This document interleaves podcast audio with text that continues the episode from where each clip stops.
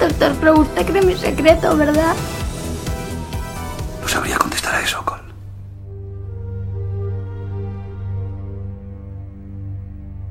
Cada vez que intentamos grabar este podcast pasa algo. O sea, este Ah. episodio está maldito. Este Bueno, episodio... pero sí, que, está que maldito. no tiene que ver, tío. No, que va. Este episodio está maldito, os lo digo, muchachos. No sabía que eras supersticioso, No, eh, Oscar. voy a empezar a serlo a partir de ahora. Porque este podcast está maldito, os lo digo. ¿Qué, más ha pasado con este podcast? Cuéntanos.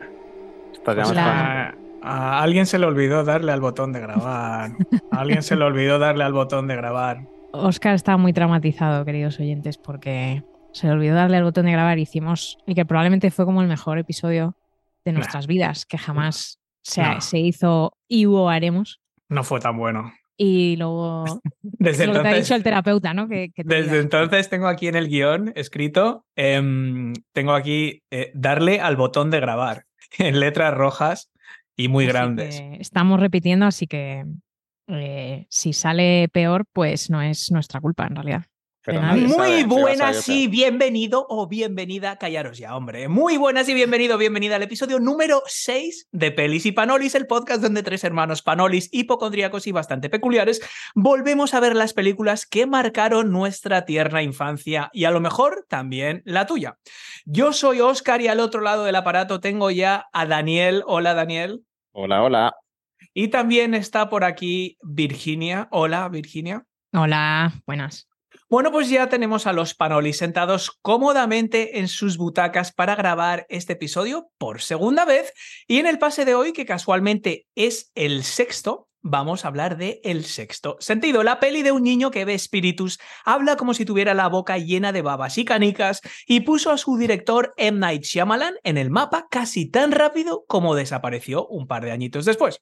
Un director, por cierto, que a mí personalmente me parece un cruce entre Rodrigo Goes del Real Madrid y Michael Jackson de joven, pero igual soy solo yo. Ojo, esta es la película, repito, la película que más puede fastidiar que te destripen el final. Así que si no la has visto, te recomiendo dejar de escuchar este episodio ahora mismo.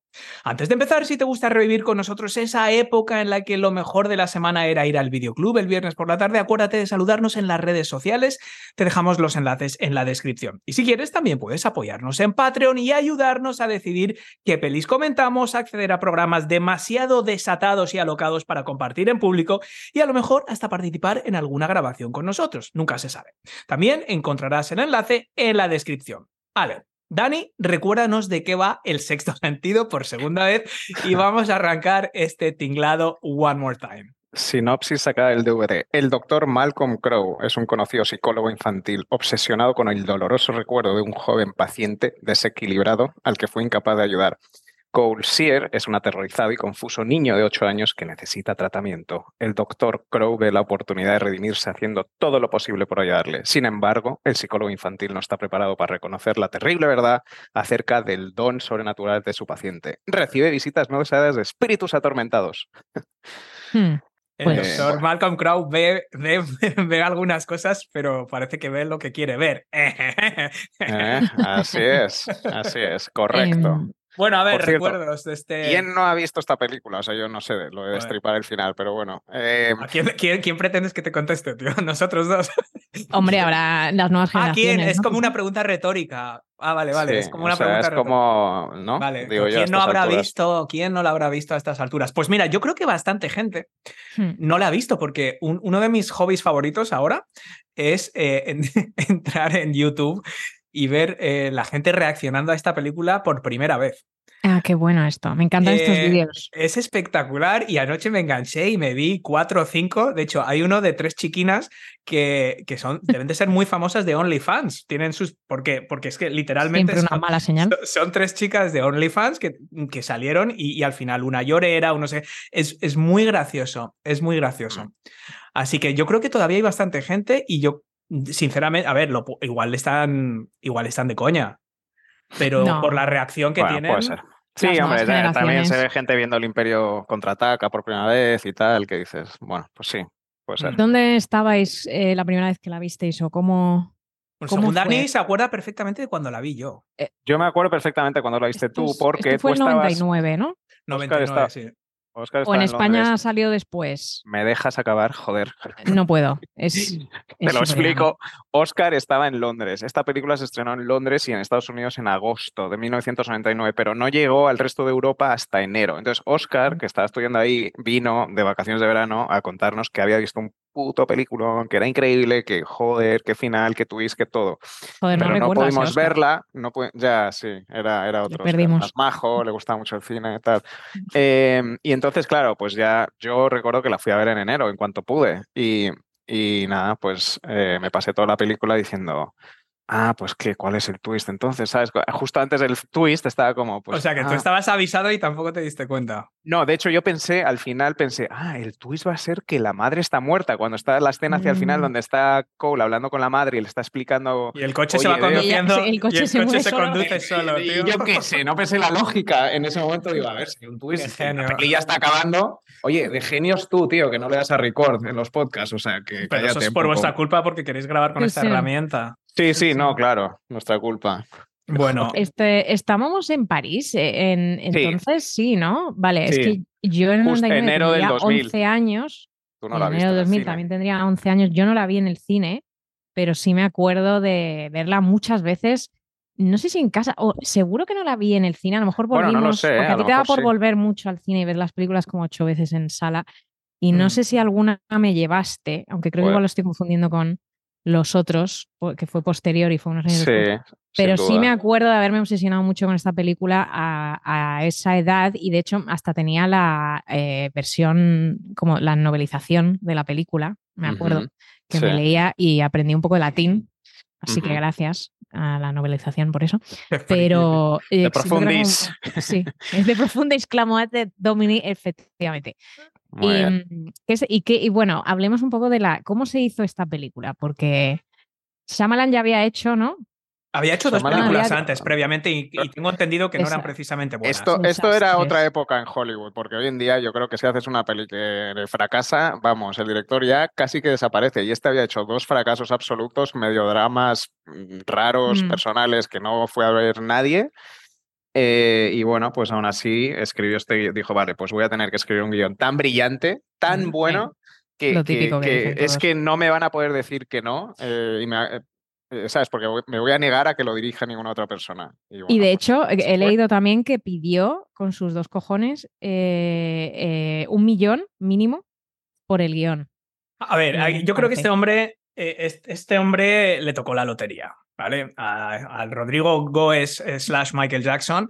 Le, yo, yo creo que esta fue la coña del siglo porque eh, había escrito y reescrito el guion 8 o 10 veces. Sí, sí, de hecho, originalmente Era un. Ya, pero. el primer ver, borrador era sobre es un normal. fotógrafo forense, ¿no? Sí. Y el niño era su hijo, Sí, que tenía niño- visiones sobre los muertos Eso es. de las pero, fotos de su Pero padre. era un drama, o sea, era un drama y la película fue evolucionando hasta, hasta lo que es hoy sin el final. El bueno, que, es, es, que es otra bastante- cosa por completo. Es bastante psicológica la película, es bastante, de hecho, me ha, Mm, eh, mm, a eh, mí no, me ha este tío que- mucho volver a verla, que es que no sale, vamos, ni un fantasma hasta pasada que una hora o más. Sí, pero a ver, este sea, tío, es este tío eh, dio con la gallina los huevos de oro porque él mismo reconoce como que esta sería una película del montón, no sería la segunda película más vista del año en el año en el que creo que se Mm. estrenó La amenaza fantasma o una cosa así, y estuvo la segunda película y tal, si no fuera por el final. O sea, el, el boca a boca, el boca a oreja, el, el, el run run que hubo en torno a esta película, de todo el mundo, oye, tenéis que ir a ver esta película, tenéis que no sé qué. Em, fue por el final, o sea, no nos engañemos, es un drama del Yo montón. no estoy de acuerdo. Yo No, no tampoco. estoy- Yo no A estoy de acuerdo película para no sería nada. lo que es hoy sin el final. No, no sería No. lo que es hoy sin el final, pero la película, aun si le quitas el final, funciona muy bien. Es una muy buena película de fantasmas y, tiene bien grandes escrita, está actuaciones. increíblemente interpretada. Sí, sí, sí, vale. recibió no sé muy bien, pero estamos hablando del sexto sentido por el final. Si no fuera por esto, o sea, y ahí el Shyamalan este lo hizo bien, o sea, él hizo el guion, lo escribió, lo reescribió, lo reescribió, tenía una película que estaba bien, que incluso no acababa mal, con la escena, con el niño, con el coche, con la madre y tal, vale, ya le creen al niño, demuestra que sí que ve los espíritus, y ya está. Y luego se le ocurrió el final, que es lo que puso esta película eh, pop, eh, cultura pop, o sea, es decir, eh, veo muertos, I see dead people, todo esto se ha convertido en cultura pop, que no sería sin ese final. Mm, Tanto es así que en las películas sucesivas a mí me da la sensación que el Shyamalan este empezó a trabajar al revés. Decía, voy a hacer un final que nadie se espere y voy a ir al revés y a ver cómo lo construyo. Y no le salió mal en, en la de Unbreakable, no le salió mal en la de Señales, pero luego a partir de ahí fue cuesta abajo, sin freno. Perdona, la visita es Mm, maravillosa. La visita está muy bien. Eh, por eh, ejemplo. Esa no la he visto. Sí, O, igual sí, no pues, sé cuál es. Pero vamos, eh, que, que un poco la sensación es que, mm, a ver, tiene talento, pero yo creo que fue, fue la coña que dio con, dio con esto, le salió. a ver, Y el tío dijo, sé que tengo algo. Cuando dio con el final, eh, dio- dijo, ostras, em, esto va a hacer la película. Yo me imagino, yo me pongo en esa situación de, de que he escrito el guion y de repente se me ocurre este final y yo estaría cagado de que a los dos días sale un libro o sale una película Mm. distinta de Japón o de no sé qué con el mismo concepto. Que de hecho Bueno, eso es algo que le pasó es- un poco a Amenábar. Alejandro Amenábar, sí. Amenábar estaba ya en preproducción para los otros y fue a ver esta peli. Qué y- fuerte. Y dice que lloró muere. en la sala, ¿no? Se puso a Eh, llorar.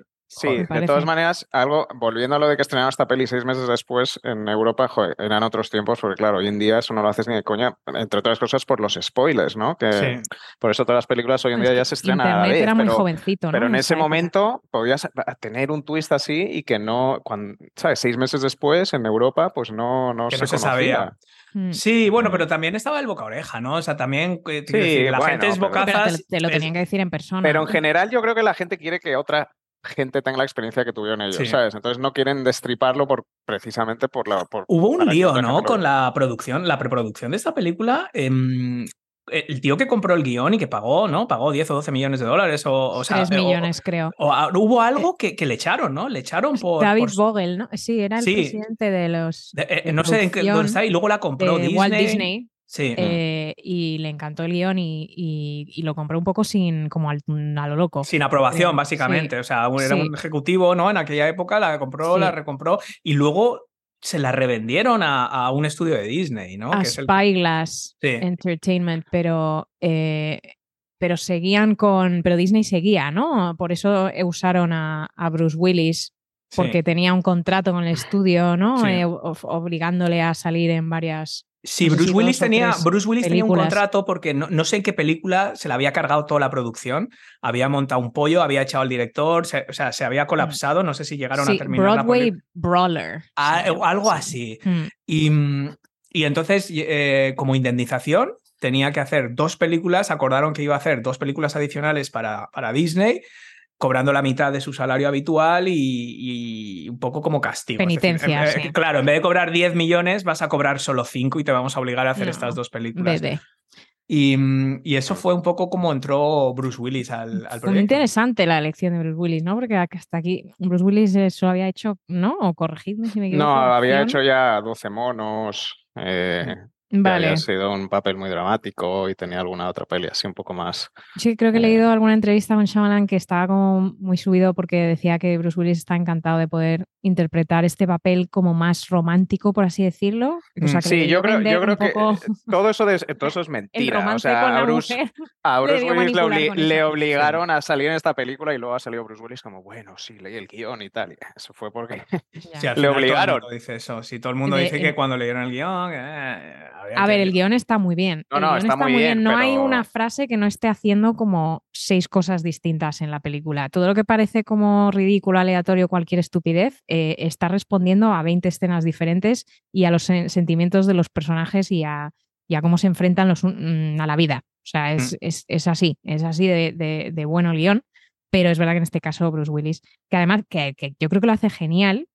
Está como muy sutil y, para nada sobreactuado ni nada, que es lo que Es, me es muy inexpresivo, es muy este punto. inexpresivo. Es que para casi Sí, es parece- frío, ¿no? Es, es- es serio, no, no, no es frío porque se ve que tiene cierto cariño con el niño y le quiere Mm. ayudar. Y, te- o sea, Los ojos ti- eh, vidriosos. Transmite personalidad sin sobreactuar, que a mí Pues es una fue el faceta- único que no estuvo nominado al Sí. Oscar, ¿no? Sí, sí, porque tuvo que cinco o seis, cinco o seis nominaciones de las cuales no ganó ninguna. Sorprendentemente, el, el- el- el- bueno, Bruce Willis hace, un- a mí me parece que hace un, un gran papel. Es, es ese, esa situación rara de que está serio, inexpresivo, es como que tiene la misma expresión, como la, la misma carita así. Melancólico. to- sí, toda la Mm. película, pero transmite mucho y, y dice muy pocas palabras. Yo, habría que ver, o sea, cuán- cuánto, el- Mm. cuánto diálogo tiene Bruce Willis, pero probablemente es muy, muy, muy poco a lo largo de la película.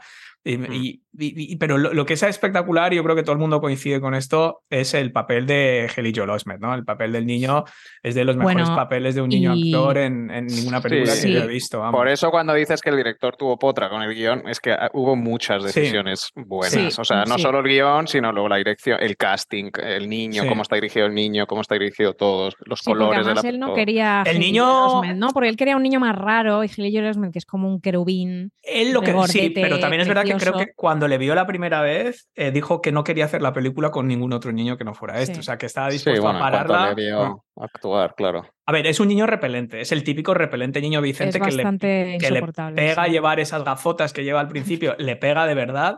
Llegó y dijo, no, no, ya, me, me leí anoche el guion tres veces. Dice, ah, tú, tú te leíste tu parte. No, no, me leí todo el guion tres veces. No sé, mis, mis hijos no se han leído ni tres libros en toda su vida, yo creo.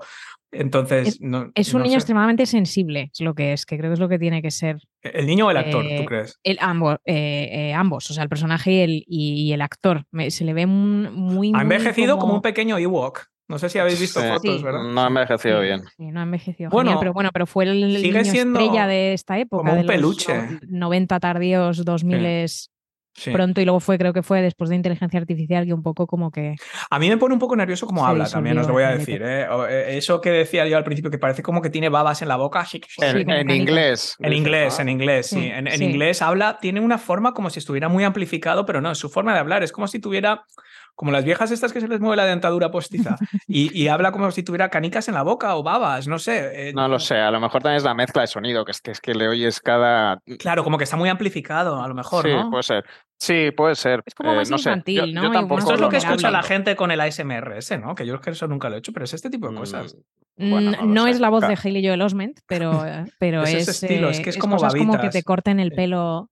A mí me flipa eso. el- a mí Yo también. me pongo vídeos de ASMR El de una hora de un peluquero cortando el pelo. Sí, y es que eh, Cuando es me contaste- te susurran. Sí, Sí, bueno, sí. pues es un poco No como la voz de este muchacho. Sí. No, no es lo mismo, pero, pero es verdad que tiene una voz, bueno, es una voz muy infantil, pues eso, Mm. como si tuviera muchas babas que O sea, como no si fuese un niño. controlar, efectivamente, como un ciervatillo que pero está bueno, aprendiendo a, a hablar. A comer. Eh, eh, pero bueno, eh, eh, bueno, dices eh, Bruce Willis y, y, oh, por supuesto Haley Joel Osment, pero yo creo que la estrella de esta película es Toni Collette. O sea, Dios mío de mi vida, cómo actúa esta mujer. la eh, estrella, la estrella, te quiero decir. Yo creo que todo el mundo siento, habla del niño. La, no la- me arrepiento de Ella mi está muy bien y a mí me parece espectacular. Insisto, La- insisto, sí. buenísima, buenísima. O sea, me parece Sí, increíble. es muy buena, o sea, transmite eso, ¿no? Transmite, pues, que es la típica madre soltera que tampoco explican. ¿El, el padre qué pasó? ¿El padre se murió? ¿El padre se No, fue? yo- eso queda creo- claro en el guion, ¿no?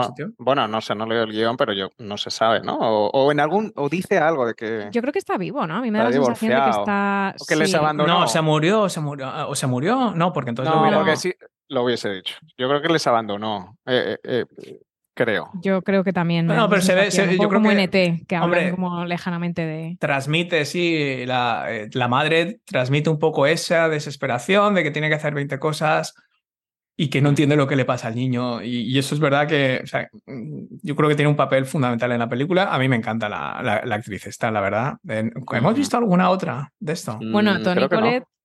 De que, eh, no, aquí en el programa En no. el podcast pero no. En la vida sí. Eh, es que además ahora se está como empezando a convertir en una especie de musa del terror, por así decirlo, después de su papel en Hereditary, que es un peliculón y que ella debería haber sido nominada al Oscar, en mi opinión, por esa Mm. película, porque es que cada escena es, es que la revienta. Ah, yo, yo la he visto, ¿dónde? Es la serie esta, ¿no? Basada en una novela. La no, de- no, es una película de Hay otra, pero no, pero que hay, hay otra serie de Netflix, The Last of Ah, Her, sí, o Pieces of eh, Her, o trozos sí, de algo así, Sí, ¿no? sí, sí, es verdad. Y Está basada en un de- thriller muy famoso. Sí, sí, y esa, eh, que es la como más comercial, luego también hizo otra de un, también un thriller psicológico, no sé si HBO. Hemos hecho el research de Tony Collette muy mal. Pero bueno, Mm. que aquí había hecho Muriel's Wedding, ¿no? Que es una comedia Sí. Australiana que no era como muy conocida en Estados Unidos, y, eh, pero al verla en el casting, que además lo hizo rapada, me parece, que se había rapado, y Mm. Shyamalan tuvo como que esforzarse para que ese vídeo no llegara a los productores jamás porque no la iban a contratar. Entonces creo que lleva una peluca en la película. eh, pero le convenció en, vamos, en cero Otra, otra peli de terror que me encanta, en la que sale es la de Krampus. Eh, Mm. Ah, sí, de terror es navideño. Muy divertida. muy Pero es que la peli es un drama en el fondo, ¿no? O sea, es un drama con un Sí. elemento sobrenatural, pero, pero, pero la madre con el niño y, Sí, sí, es y un todas un esas familiar. escenas de, de no, no, no eres raro, no pienso que seas un bicho raro y le hacen bullying en el colegio. O sea, en el Sí, fondo sí, es sí. un súper dramón cuando lo Totalmente, y piensas. el O mensaje sea, es como, en, en el ¿qué corazón de pasaría la película. De verdad, si esto fuese de verdad, ¿no? Es como un approach súper a plan, no sé, casi documental. Tiene varios sí, momentos ahí cámara en mano y como todo muy, sí. El Sí, sí, sí. A mí me película. sorprendió mucho viéndola otra vez después de años los planos curiosos, como muy indie todo, ¿no? Como planos picados. Lo- que tiene esta película que arriba, esto- desde el suelo, desde escaleras, como muy, muy Ahí- Bueno, ahí- a mí lo que me, me dio la sensación de esto es que em, notas que hay algo raro y no sabes lo que es. Y, cuando empecé a investigar es exactamente lo que tú estás diciendo. Hay ángulos de cámara extraños, que es esta sensación de que...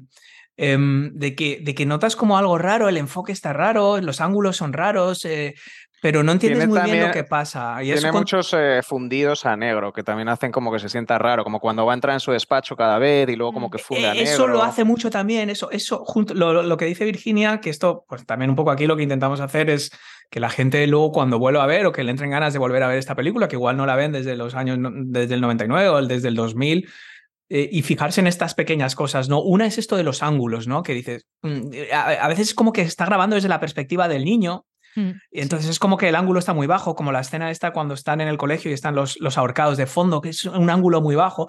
Y luego está lo que dice, lo que dice Dani de el, el paso continuo entre luz y sombra, ¿no? Que yo creo que es la metáfora entre pues, la vida y la muerte, el, el, Mm. el aquí y el más allá. La película empieza con una bombilla que se va encendiendo, una bombilla de estas incandescentes que se empieza a encender y pasas de la oscuridad a la luz. Y hay muchos trozos a lo largo de la película donde de repente se pasa de luz a sombra, de sombra a luz o de oscuridad a luz. Y, y eso también no entiendes muy bien lo que pasa, ¿verdad? Que son esos Total. fundidos que dice Dani, como que de repente no sabes lo que está pasando. Que también son un poco, no es por nada, pero un poco trampa, porque Mm, sí. básicamente es como que Shyamalan no sabía muy bien cómo, qué hacer eh, con que el hecho de que Bruce Willis realmente no puede entrar en su despacho porque está muerto y es como, Sí. Dios mío, entonces esto, ¿cómo lo explico? Pues no lo explico. Bueno, es que, es que aquí hay una serie de reglas que como que aplican las reglas para todos menos menos para él, ¿no? O sea, es verdad que esto si empiezas, yo no quiero criticar esta película, pero al final es un poco mi papel en este podcast, porque es como soy yo realmente. Entonces, a ver, si te pones a sacar punta a todo, eh, hay toda una explicación de, bueno, ¿y por qué a él, por qué a nadie le sale Bao cuando está él delante? Menos, bueno, Porque no, porque no está enfadado. Sí, porque no enfadado, está enfadado. No, a ver, yo creo No, que. Cualquier cosa ah, se arregla en esta película con es que ellos ven lo que quieren ver. Sí, No, justo, pero es sí. No saben que están muertos, no. Entonces la niña le da a Misha Barton cuando le da la caja para que se lo dé a su padre en el, en el, en, en el entierro. Entonces, ¿qué? ¿No sabe que está muerta? No, pero sabe que le están envenenando. Eh, yo, yo lo que. a ver, cuando- Cada uno lo como cada uno público, ve- cuando, cuando ves una película distinta. que tiene un giro final eh, que realmente no tiene ni pies ni cabeza, te enfadas. Como, sí, como no, este- a ver. Esta tiene suficiente lógica, suficiente lógica y Sí. está suficientemente bien pensado como para que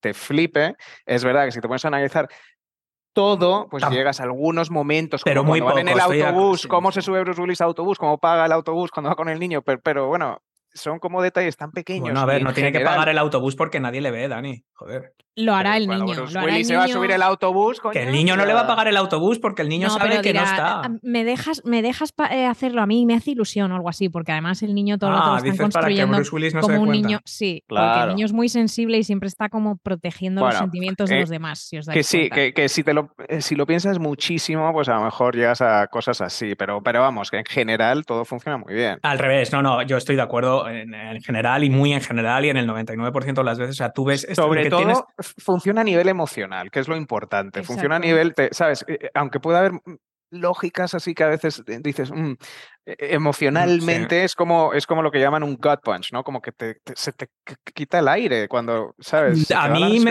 me gustaría recordar cuando vi esta película por primera vez, que antes cuando comentabais, yo, yo recuerdo que la vi en el cine y me acuerdo perfectamente en Piccadilly Circus, me acuerdo que era un- uno de los cines más pequeñines, que estaba abajo en una esquina, no donde estaba el Odeón, los grandes, estaba abajo, ya saliendo, digamos, la cuesta abajo de, de Piccadilly Circus, hacia abajo había ahí un pequeño cine. Em, y, y- y no, no, no, yo no recuerdo, me hubiera gustado recordar un poco esa primera sensación de, de verla por primera vez y ver ese twist. Ya te digo que ahora que estoy viendo las los vídeos de reacciones de gente, me, me da. Me ponen Es- los pelos de punta. O sea, me, Es, esa es bastante, es reacción- bastante increíble, la verdad, volviéndolo a ver. Lo, Sí. lo obvio, o sea, te- realmente Sí, es es bastante increíble, obvio. es increíble Y que el no niño sí. se le, le dice a Bruce Willis, de hecho, Sí, esa escena esto es brutal. parece que, Mm. te, que te están ya revelando el final y Te es lo está pensar. Sí. que realmente no quieres ver el final cuando estás viendo la película, porque no hace Mm. trampa en ese sentido. Sí, O sea, no, no, es- dicen, está, perfectamente construido. Esa escena que dice Dani de cuando el niño está en la cama, la famosa de ve- Veo muerto. veo mo- niños, veo muertos. Y, y le- y se enfoca a Bruce Willis y le empieza a hacer Sí. un zoom cuando dice no saben Sí. que están muertos. Sí, es que no Le puede está ser más. un lo está es que desvelando no puede ser más claro. Yo no me explico cómo, eh, cómo no lo vi venir. Yo recuerdo que no lo vi, no lo vi venir, ¿no? Y, pero y lo ves una y otra vez, todos estos vídeos de YouTube de gente reaccionando, que Mm. ves que son reacciones genuinas, que hay gente que se pone ahí a llorar como una Madalena. Ostras, no lo Mm. ves, no lo ves. Y, y luego, pero luego a la vez tiene ese efecto que la puedes ver una y otra vez. Y a mí no solo no me, digamos, se reduce la efectividad o empiezas a ver agujeros, sino que realmente cada vez ves más cosas que, que justifican decir, ostras, es otra pista, otra pista que no vi, como por ejemplo el truco de la moneda. Cuando hace el truco de la moneda y le está diciendo, o sea, que es todo ilusión óptica, que lo, lo ves y no lo ves, o lo que estás viendo no es la Mm. realidad. No sé, no sé lo que le dice cuando está jugando en el colegio, cuando creo que es en el colegio, ¿no? Cuando le han llevado a la oficina del director, ¿no? Cuando lo del, lo del tartaja, no sé dónde está, que está ahí sentado él y le está explicando el truco de la moneda. Sí, Joder, es que te lo están diciendo, es que es una ilusión, es el ilusionista, el, el mago, el que te está eh, engañando, ahora lo ves, ahora no lo ves, o sea, es el prestige, es el truco ese, o sea, es que es una y otra vez y cuantas más veces la ves, mejor funciona, es increíble. es- Mm. estoy de acuerdo. Que por cierto, la frase famosa de I see dead people, Shyamalan, le he visto hace poco en, en Jimmy Fallon diciendo que cree que la frase está mal escrita.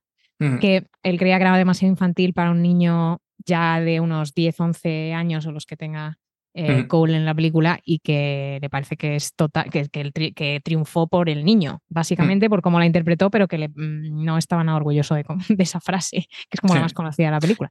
Parece curioso. Oye, se nos ha olvidado comentar, de, estamos hablando del elenco, de los actores y, y hemos dicho siempre los principales, Bruce Willis, estamos haciendo eh, Tony Collette, estamos hablando de Haley Joel Osment y falta Donnie Don, Donnie Bueno, bueno, bueno, bueno, bueno. que Eso se nos también pone- merece se nos- su- Se nos sí. puso método. eh, Her- ¿no? hermano, Hermano de Mark Wahlberg, sí.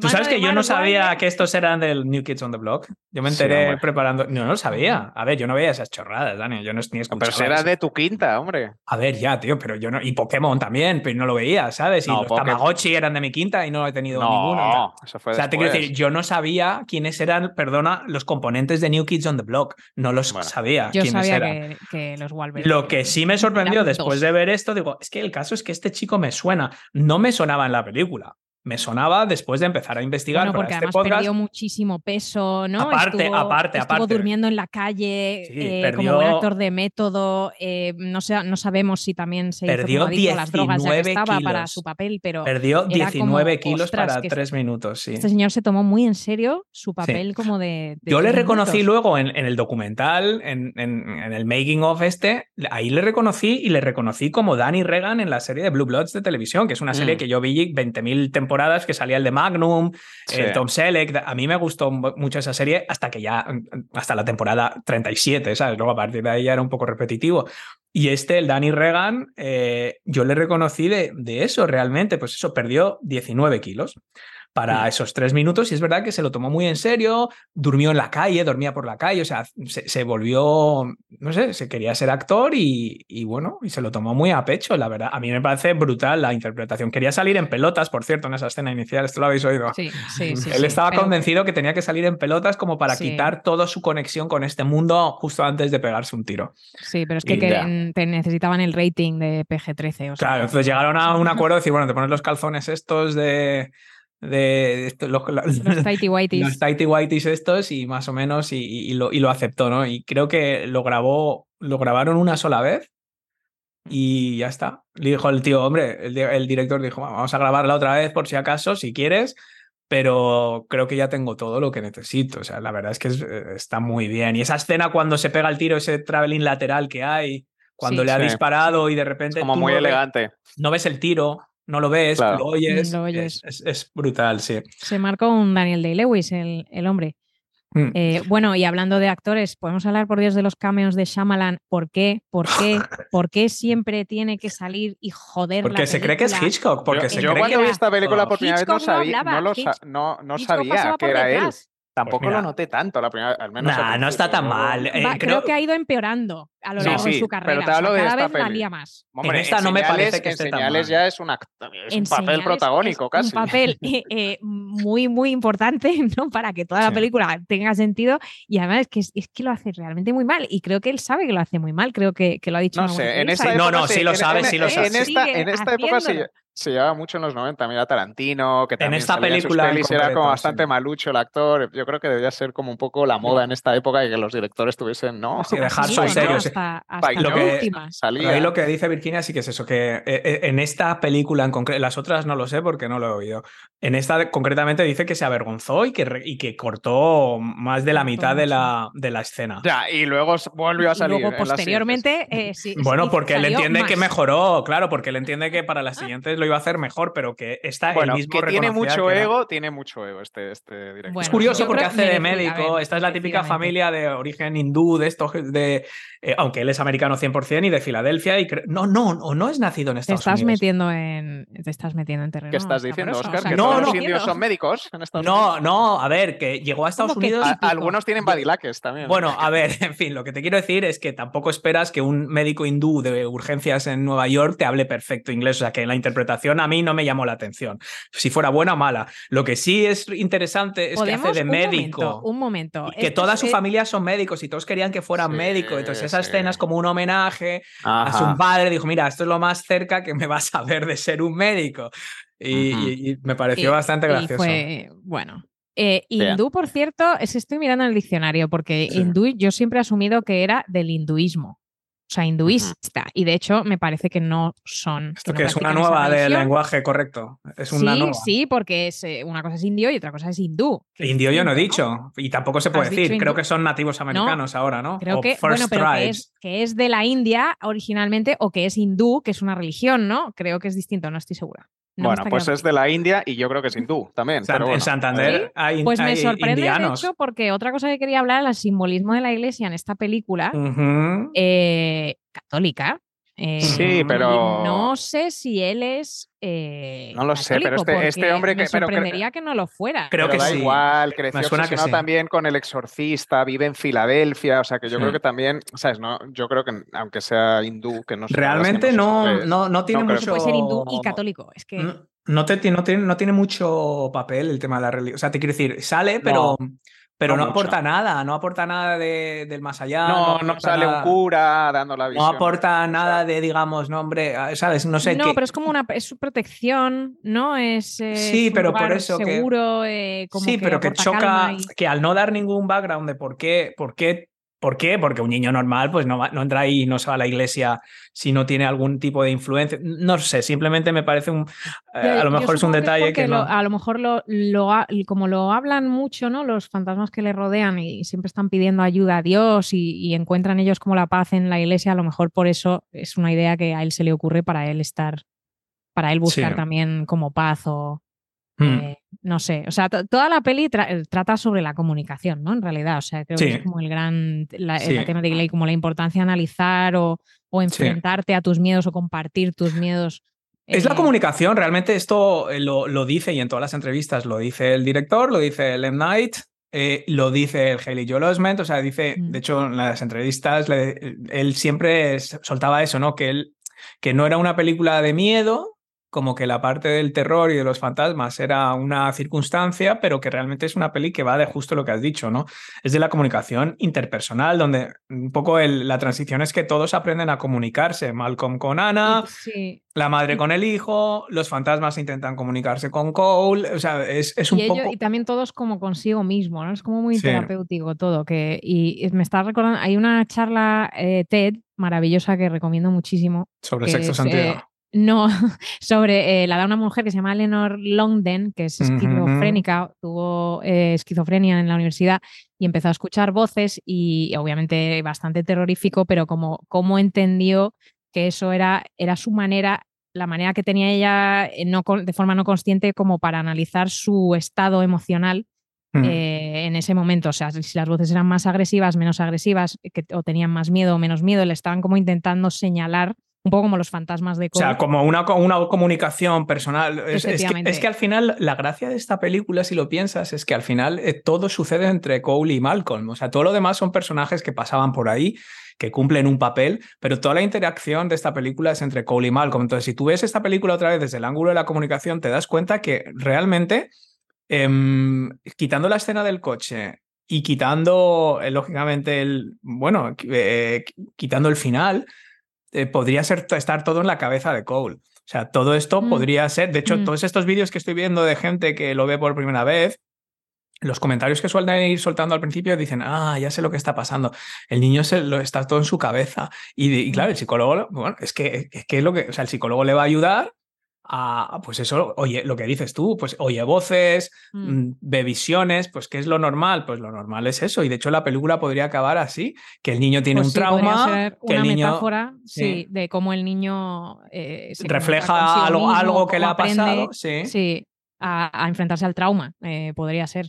Sí. Eh, Lo- Hay otra cosa que yo no me había dado, no, no me había dado cuenta y cuando lo ves otra vez dices, ¿cómo puede ser? Todo lo del tema del color rojo, que esto yo creo que seguro que mucha gente que nos está escuchando tampoco se ha dado cuenta porque yo desde luego no recuerdo ver esta película y digo, ah, qué ingenioso, todo es rojo. Pero es verdad que en cada momento en los que, ¿qué, se supone? Cuando, cuando hay fantasmas, Cuando hay ¿no? alguna interacción con el más cuando hay alguna ¿no? interacción, pero luego no es así, porque recuerdo, por ejemplo, en la iglesia la puerta es roja. Em, Bueno, es que siempre Es que, que está él es un eh, fantasma. Bruce Willis, eh, claro, debería. ya, pero ¿no? Eh, ahí no está. a ver, ah, bueno, es- cuando va a no, haber, vale, no- vale, vale. Sí, no o sea, es pero- algo tampoco literal. Es como en El Padrino que dicen que cuando va a haber violencia siempre hay Las naranjas, fruta, ¿no? las naranjas, que tampoco quiere decir que cada vez, pero es como en general se usa un poco como...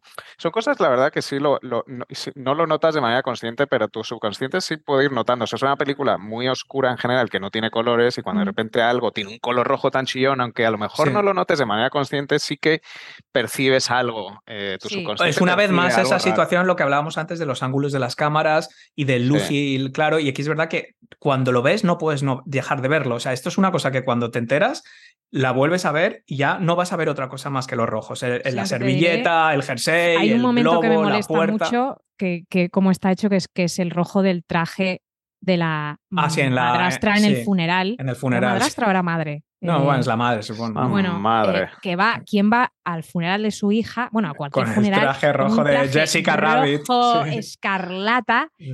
que es como, vale, eres mala y la has matado tú, obviamente, porque Sí. es que no hay más que verte. Y ahí creo que se le fue un poco, ¿no? Y podían Sí, haber sido unas uñas, podía haber sido un labio, pero va, un- va de rojo a un funeral eh, de una niña pequeña, o sea, es bastante Sí. exagerado, ¿no? Pero no sé por qué, de alguna manera, como que más o menos. A mí ya sabéis que toda esa, toda esa parte de la Toda misa esa va- secuencia, sí, A mí es me como- sobra. A mí Es me rompe. sueño casi. Es que me salen por primera vez, ¿no? De su entorno, salen. Sí, te saca- te a saca- nuevas personas. y es- Y es como tienes que ir hasta ellos, es decir, si estás viendo espíritus todos los días y todos necesitan ayuda, tienes que cogerte el autobús para ir a ver a esta que te- no lo sé. o Bueno, sea, pero es que, es que es un poco como el ejemplo, ¿no? De cómo puede... Mm. pa- pero para no te parece muy rebuscados, te quiero decir que mm, ya, ya os dije que en los Es que extras, es- es en los, ex- en los, ex- o sea, en los extras hay una hay escenas eh, eh, eliminadas y hay una escena eliminada donde Cole eh, va, pues tiene un amigo, un vecino que es un señor mayor, típico vie- viejo melancólico y tal, que vive ahí en una casa solo y, y pasa tiempo con él y, y se- y el, el tema se cree que su mujer todavía está viva porque tiene como Alzheimer, la mujer se murió y el Cole le ayuda, y esto es una de las escenas eliminadas que está en YouTube también, y le ayuda a encontrar como un diario que tenía la mujer, que es un poco arriesgado, porque imagínate lo que te puedes encontrar en el diario de la mujer, pero el caso es que le da justo un poco esa tranquilidad y, y, y os te quiero decir, como que lo de Misha Barton y la, y la niña envenenada me parece una forma muy, muy rebuscada de que, vale, acepto que quieres reflejar un ejemplo de eso, pero te vas en el autobús, sales de tu ah, zona y es algo tan rebuscado lo del Munchausen este por poderes, se llama el Munchausen by proxy, Sí, de gente que envenena a otra gente para luego poderles curar. Es uno de mis trastornos favoritos. Pero Sí, eh, bueno, a lo mejor es como muy rebuscado. salir de la Mm. claustrofobia y- o de la repetición. O sea, claramente Shaman es alguien que le encanta eh, la acción misteriosa, por así decirlo. Y esto es como otro misterio con principio y fin contenido dentro del misterio global de la película. Entonces, Mm, a lo mejor sentía que, que- que- que estaba empezando a, ser, a repetirse y a ser todo demasiado aburrido. Mm. Eh, y era una manera de, de un poco de aire fresco con otro, otro grupo de, de personas, otro misterio y otro, otra atmósfera distinta. Hombre, hay Eh, otra cosa que me hizo mucha gracia que junto cuando estaba buscando estos vídeos de reacciones de la gente al ver el final por la gente es que es la gente es retrasada. Eh, Ending explained, o sea, hay muchos vídeos de eh, como que te, sabes, como si no lo has Te entendido, explicar. te vamos a explicar es. lo que pasa. Mira, es que está Sí. muerto, ¿sabes? Por eso al final, por eso, o sea, entiendo que no lo veas, ¿sabes? Porque a todos nos pasa, pero cuando ya lo has visto, Sí, porque que- encima lo hace con flashbacks, ¿verdad? Que esto es algo que a mí también me pone muy nerviosa en las películas. Entiendo sí, que es como hacer, muy pero- amateur, pero, pero está- es queda como, muy bien. Por cierto, estas pero escenas que habías visto antes ahora te las recuerdo. ¿Has visto pero que él no este toca. La Sí. cuenta? Ella Pero no va- estaba enfadada, claro, estaba claro. triste. Claro, claro, Eh, pero es que, es decir, por eso los vídeos de Ending Explained, no sé, ¿sabes? Mira, mira, entiendo que acabas de ver el sexto sentido. A lo mejor estás un poco confuso, no entiendes lo que ha pasado ni a qué viene tanto. Te voy a explicar. Mira, resulta que él está Bueno, muerto. pues es que hacen esos vídeos con cualquier tío. película, plan, en busca larga perdida. Es como. mm, ¿sabes? Ending O sea, ya- explained. Dios mío, sí. Sí. Bueno, Bueno, es eso es un poco más raro, sí. Los flashbacks, entonces, que es Sí. que Bueno. efectivamente es que si encima no los Es ponen, que pero además la, la peli te da el final y ¡pum! acaba. O sea, no tienes luego una escenita para, ¿no? A plan resumir. No sé, es como que ya, Mm. eh, ya me he dado cuenta, eh, me tengo que ir, todo será Fundido, distinto en la mañana, fundido tal, fundido a Fundido blanco. a blanco esta a vez, sí. blanco. Y, y fuera, una película de M. Night Shyamalan, claro, es como, wow, es bastante eficiente el- ese final, como está bastante bien. Mm. Yo tengo Yo- una pregunta. Dime. ¿Creéis en fantasmas? No, No. No, no de esta forma. ¿De qué forma? Yo qué sé. O sea, no que van por ahí apareciéndose. No sé. ¿Y cómo los, cómo entonces? No sé, pero no así. no. Entonces crees en muertos, básicamente. Hombre, la gente se muere todos los días. Sí, creo en muertos. No creo Claro, en, digo, la, en si no vivir crees en el eternamente. fantasma, Que anda por ahí, entonces ¿qué tipo de fantasma crees? Sí, no sé, sí, no sé. No, podríamos hacer un podcast entero Sí. sobre eso. Yo, yo no, yo no, eh, la verdad, pero tanta gente dice haber tenido experiencias. me acuerdo- mm, bueno, Celia Barriga, una de mis amigas del colegio, mi Tommy Tomasino personal, Celia me sale en todos los podcasts. siempre. de, una manera u otra. Es que tiene las mejores anécdotas. Eh, Sí. Y era, no sé si era un amigo de su hermano, un amigo de la novia de su hermano, no me acuerdo, pero Celia una vez estuvo en una casa con una persona que decía ver fantasmas constantemente. Y me acuerdo de un detalle que me dejó un poco helada, que decía que cuando hablaba con esta persona, notaba que su mirada se iba detrás de ella y hacía un recorrido, como que estaba viendo a alguien pasear por detrás. y Eso veía arregla, te vas, a, te vas a la óptica y te ajustan las gafas porque A ver, pareció, digo, tener si es estrabismo. íntimo, es como muy, ¿no? Está como otra vez se ha marcado Ay, un hermano de Mark Wahlberg. Bueno, eso, eso por cierto es una cosa. Eso es una cosa que yo se lo he hecho a los niños algunas veces y les mosquea muchísimo. Es parecido a eso. Es decir, tú estás hablando con alguien y, Claro. y lo que haces es que le miras a la frente. O miras justo por encima del hombro. Le miras un poco, pero justo Vale, un pero poco ahí de no hay lado. fantasmas necesariamente. Bueno, tú, ellos no lo saben. Ya. Ellos dicen, ¿pero qué estás Claro, viendo? ellos creen que tienes algo, ¿no? O sea, eso es más como para hacerte sentir inseguro. Si miras grano, a la frente, no, eso sí miras a la frente, pero si miras justo encima del hombro o justo detrás, como que miras pero enfocas detrás, notan que pasa algo pero no entienden qué. Los vuelves, lo- lo- se vuelven. los ángulos de Shyamalan. ¿no? Sí. Que, que hay gente que ve cosas, sin duda, ahora, que... Eso se arregla, ahí, que se arregla con una, también. que Que se se arregla con unas pastillas también. O sí. sea, vamos, Yo hay, hay- hay un par de cosas. Primero, me alegro que haya sacado a Tommy Tomasino porque me parece que es uno de los mejores nombres de la historia del cine. El amigo Como muy realista, ¿verdad? Como de ti- Tommy Tomasino chaval que va a tu puta clase. Me hace gracia No, que la eh. película esté basada en Filadelfia, que no es, em, no es Nueva York, que no es Chicago, no es Los Ángeles, es decir, es como un random total. Bueno, es que él vive ahí, ¿no? Él vive ahí, sí, sí, claro. No, no, sí tiene su razón, Todo pero como que, hace que mola, que no es una ciudad que tiene, tiene cosas comunes, pero y además ves exteriores, ves, esto podría ser Boston, eh, podría ser no sé qué, pero bueno. tiene como más Bueno, historia, ¿no? Las Hacía unos años había salido la peli también de Filadelfia, o sea, Sí, también, es verdad, sí. que- Sí. No, Y, bueno, em, él suele, suele rodar ahí, ¿no? Estoy pensando sí, en Sí, bueno, está bien, es es, la es- serie es de una ciudad Servant gótica, es muy reciente. gótica y aquí va perfecto para esta peli. Me gusta mucho el humor de Tommy Tomasino y la escena esa donde van a hacer la, la función en el colegio y todos los padres sacan las cámaras, como que Sí. tengan momentos así de humor. La verdad Es es, que se gracioso, ¿eh? porque hoy en día se- nos quejamos de los móviles y que la gente vive la vida a través del móvil, pero es verdad, ahí se ve muy bien como antes eran esas videocámaras, ¿no? También. Sí, pero eran más difíciles de llevar en el bolso, pesaban como un Claro, lo cual te hace pensar Este que la cómo puede, en casa ser, más. cómo puede ser que la madre de Misha Barton no se da cuenta que tiene una videocámara de esas que se llevan al hombro detrás de la estantería con una luz roja grabando, con la batería permanentemente encendida. Bueno, la tiene ahí escondida detrás de. Sí, tampoco. esas cosas Cosas. duraba la batería más. dos segundos, sí. Ya, un juego. Mm. Como cuando vosotros grababais ruido películas. como ¿no? de aire acondicionado, siempre. Sí. Cuando empezaba a Mola, mola mucho más las películas eh, pre-móviles, ¿verdad? O sea, estoy pensando de repente esta película hoy en día, no sé, Cole sacaría un móvil para grabar, ver si consigue grabar un Lo fantasma. buscaría en Google. ¿Por qué veo fantasmas? Sí, es que Sí, te jode sí. totalmente la narrativa. Por eso eh, yo el libro que he escrito no se sabe qué época es. es por Yo eso, hay es dos cosas como, curiosas, Va a sacar el em, móvil y ya está, se acabó. A mí hay dos cosas curiosas. Primero, lo de la fiesta de cumpleaños está, de niños que creo que tienen 11 años. Me- siempre me choca. eh, están escuchando death metal a todo trapo. O sea, de hecho, ¿sabes? Que no le oyen cuando el niño está gritando, cuando entra en el armario y tal. La escena esa del globo, está en la fiesta de Bueno, es cumpleaños. que Tommy la- Tomasino es un poco rufián, ¿no? Yo Ya, le- pero macho, con no creo 11 que sea años están escuchando. Póntelo, escucha la música que tienen en la fiesta, es como, pa, pa, pa, ¿sabes? De death metal total, que no me parece. Ahora, si Es están los niño niños muy agresivo. revolucionario. Y la otra cosa que le he sacado mucha, que, me había olvidado por completo o nunca me fijé, eh, to- todo lo que gira alrededor del, del personaje de Donnie Wahlberg, mm, eh, cuando, cuando, empieza la, eh, cuando empieza Bruce Willis, está tomando notas sobre Vincent, eh, la- bueno, tiene, tiene las notas, ¿no? Cuando luego habla de, del paciente que tuvo, eh, de- del Vincent, cuenta como que, como que, está distraído en la consulta, como si hubiera otra persona, dice. Entonces, no sé si lo dice o si lo, lo creo que lo apunta. Creo que lo apunta, o sea, o se ven las notas. No sé, no sé cuándo pasa, no recuerdo si era al principio. No, al principio las notas que está viendo son de Cole. Eh, ¿A dónde pero- nos estás queriendo llevar? no, Sí, eh, al no, grano. La, eh, ¿Vosotros os recordáis eso de cuando está en la consulta con Vincent, cuando pone el cassette? Cuando pone el Sí, cassette que y y que tengo que salir un momento. en Y español, sí. Sí, yo, no recuerdo nada de nada Que por de cierto, en español, eh, la voz, ¿en qué idioma habla? ¿Será latino o algo?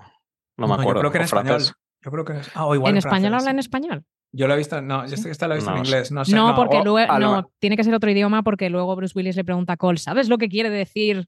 A lo mejor es italiano, como en los Goonies, que al principio Ah. Bocazas, Bocazas hablaba en Sí. español en la Sí. versión original y en España habla en, en italiano. A sí, eso eh, a de una maneras- es obviamente sudamericana. entonces es Eso no viola un poco la- la- la- las leyes de la peli, el, el hecho de que se grabe al fantasma en un audio. Hombre, lo que viola también es que eh, sale el Malcolm diciendo, no, me han referido a este paciente y tiene las notas y todo y nadie sabe cómo le va a referir algo. Mm, viola las reglas de que le han dado un premio por psicólogo infantil y ni siquiera escucha los cassettes. No sé, en fin, bueno.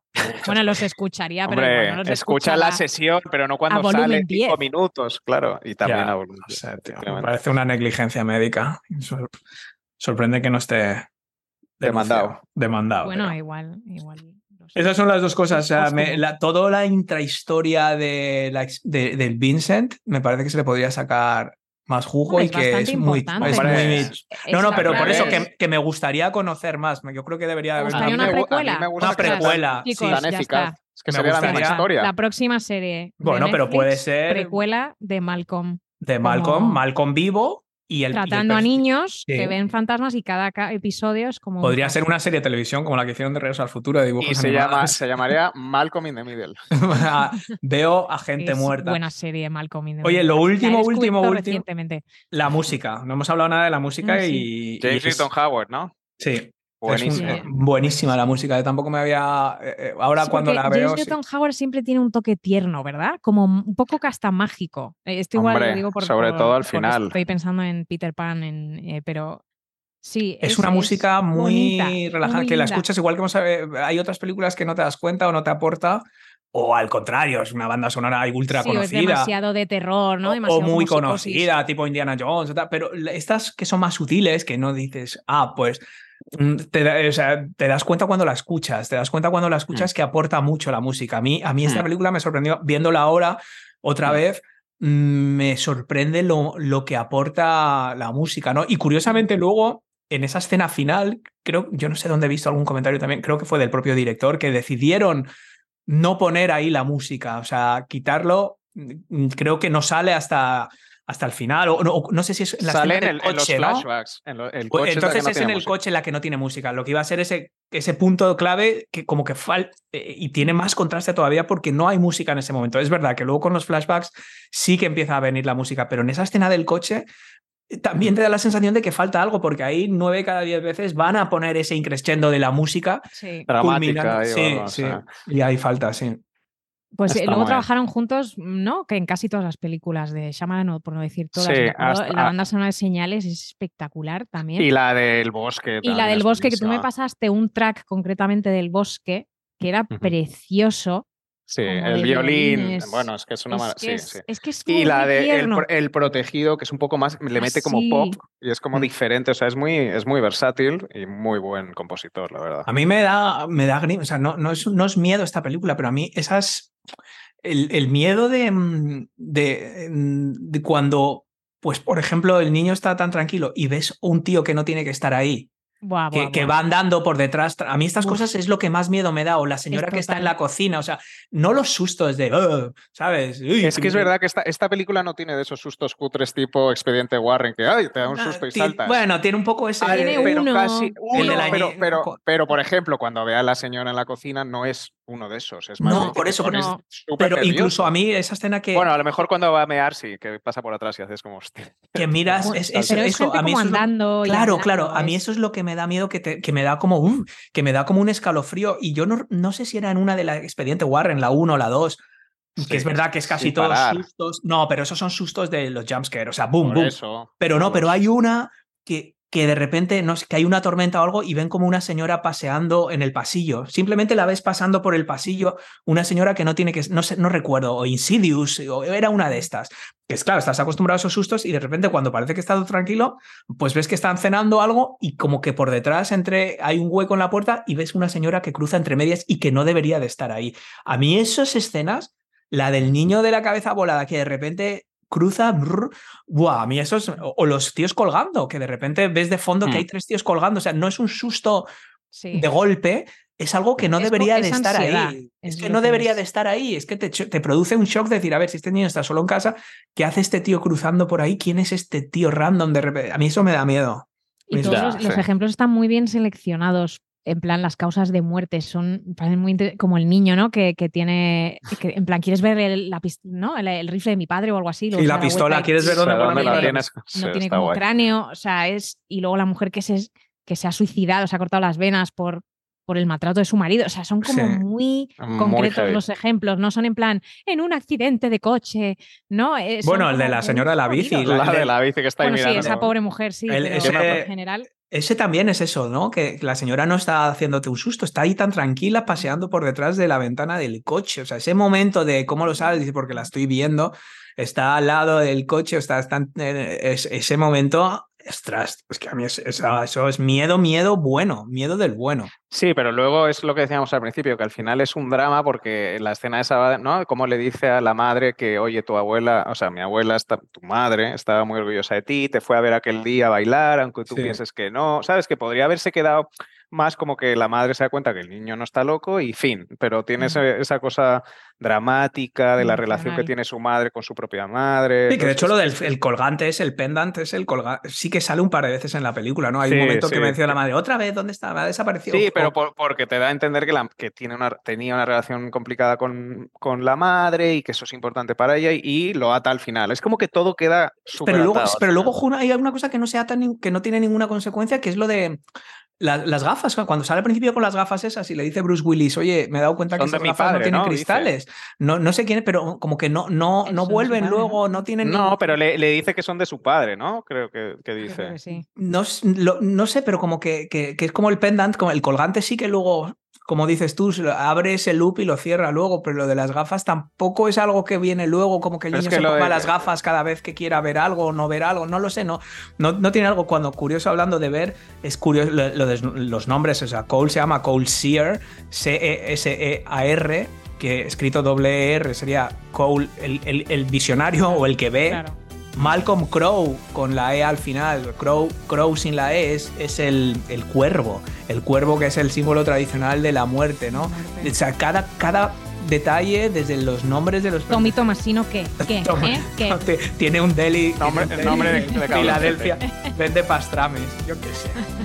Bueno, yo creo que esto ha sido el sexto sentido y hasta aquí ha llegado este sexto episodio de Pelis y Panolis. Si te gusta el podcast, sería todo un detalle que nos dejaras una valoración, por supuesto, de 5 espectaculares estrellas en Apple Podcast o una recomendación amable en Spotify. También puedes subir un selfie a Twitter o Instagram con tu DVD o VHS favorito, la peli de esta semana, si la tienes ahí a mano, mencionando arroba pelis y panolis para que te pongamos cara. Por último, puedes hacerte productor del programa y acceder a ventajas exclusivas solo para miembros privilegiados en pelisipanolis.com barra Patreon. Pero sobre todo, aunque no hagas nada de lo anterior, muchas gracias por escuchar y no te pierdas el próximo pase aquí en Pelis y Panolis. Yo soy Oscar. Yo soy Dani. Y yo soy Virginia. Muchas Esperemos gracias que por se haya rebo- grabado. Muchas gracias por rebobinar y hasta el próximo programa. Adiós, adiós, adiós. Adiós. Chao.